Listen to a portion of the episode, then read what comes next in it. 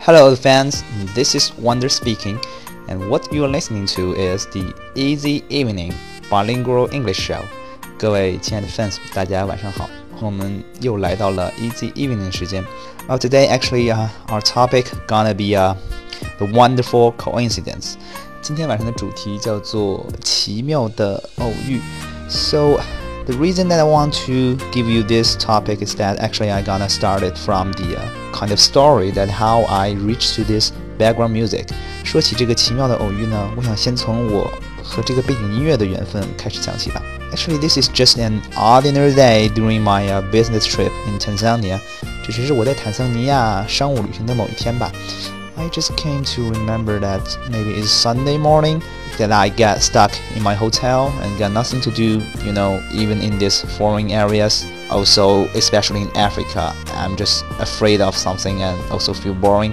就是某一个周日的早晨吧，在坦桑尼亚的宾馆，嗯，无所事事，然后外面呢环境又很陌生，所以呢只能在屋里面待着。实在是无聊呢，我就走到了大厅。So then I have to kill my time. I decided to uh, read some books in the hall.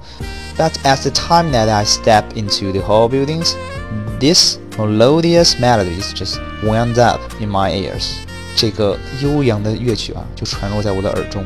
当时呢，就感觉，at this moment I just feel kind of relief and enlight my mood。在这一刻啊，一下就点亮了我的心情。 赶紧掏出手机，用了某款的这个 music software to search for the name above this song.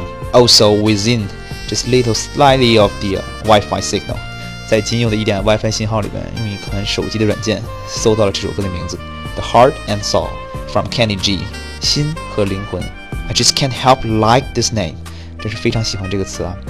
所以呢，有时候生活就是这样，在一些不经意的瞬间呢， 忽然呢，你的心情呢就能被点亮，我会觉得原来生活是如此的美好，上帝呢似乎也在向你微笑。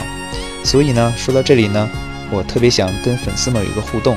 如果大家有一些，if you just get some special experiences in your life, maybe you can just contact me。如果大家生活中有很奇妙的偶遇的话，也希望大家可以告诉我。Then I would like to have the chance to share with the others。我可以和大家一起分享。So So just mail me now. 可以在 WeChat 留言或者是 Weibo just send me a pic and then tell me the story behind the pic. pic，给我发一封照片，紧接着呢告诉我这照片之后的故事。And I think that's most for the program for today. today。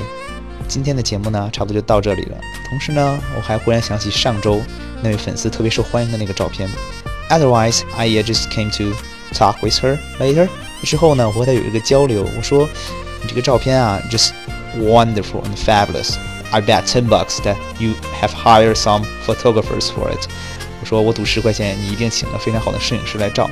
但是呢，her answer really surprised me that 她的答案呢会让我非常的惊讶。她说那天呢只是偶然让一个路过的夫妇给她照了这张相，而且呢非常出乎她意料的是，那天她的狗狗还非常的配合。确实是如此啊！我忽然发现，so I just came to a kind of、uh, some principles or some conclusions about the life。这一瞬间啊，忽然对生活有一个小小的结论。I think is that this the most beautiful and wonderful clips of your life can never be designed。生活中最美的片段啊，永远无法被设计。It all comes with the wonderful coincidence，只能是那些美丽的境遇，如同上帝对你的微笑。So what we gonna do?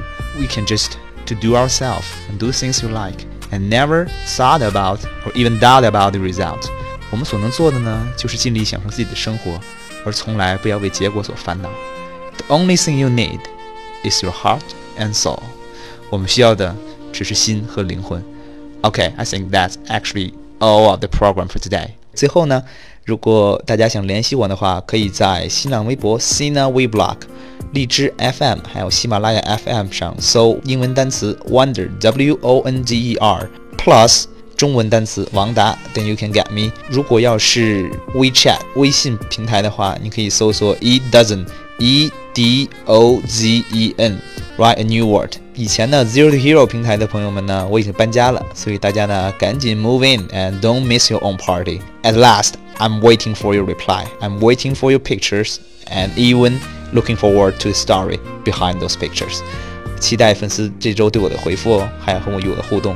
我期待你们的那些照片和你们那些 beautiful coincidence，更期待那些照片之后的故事。谢谢大家，拜拜。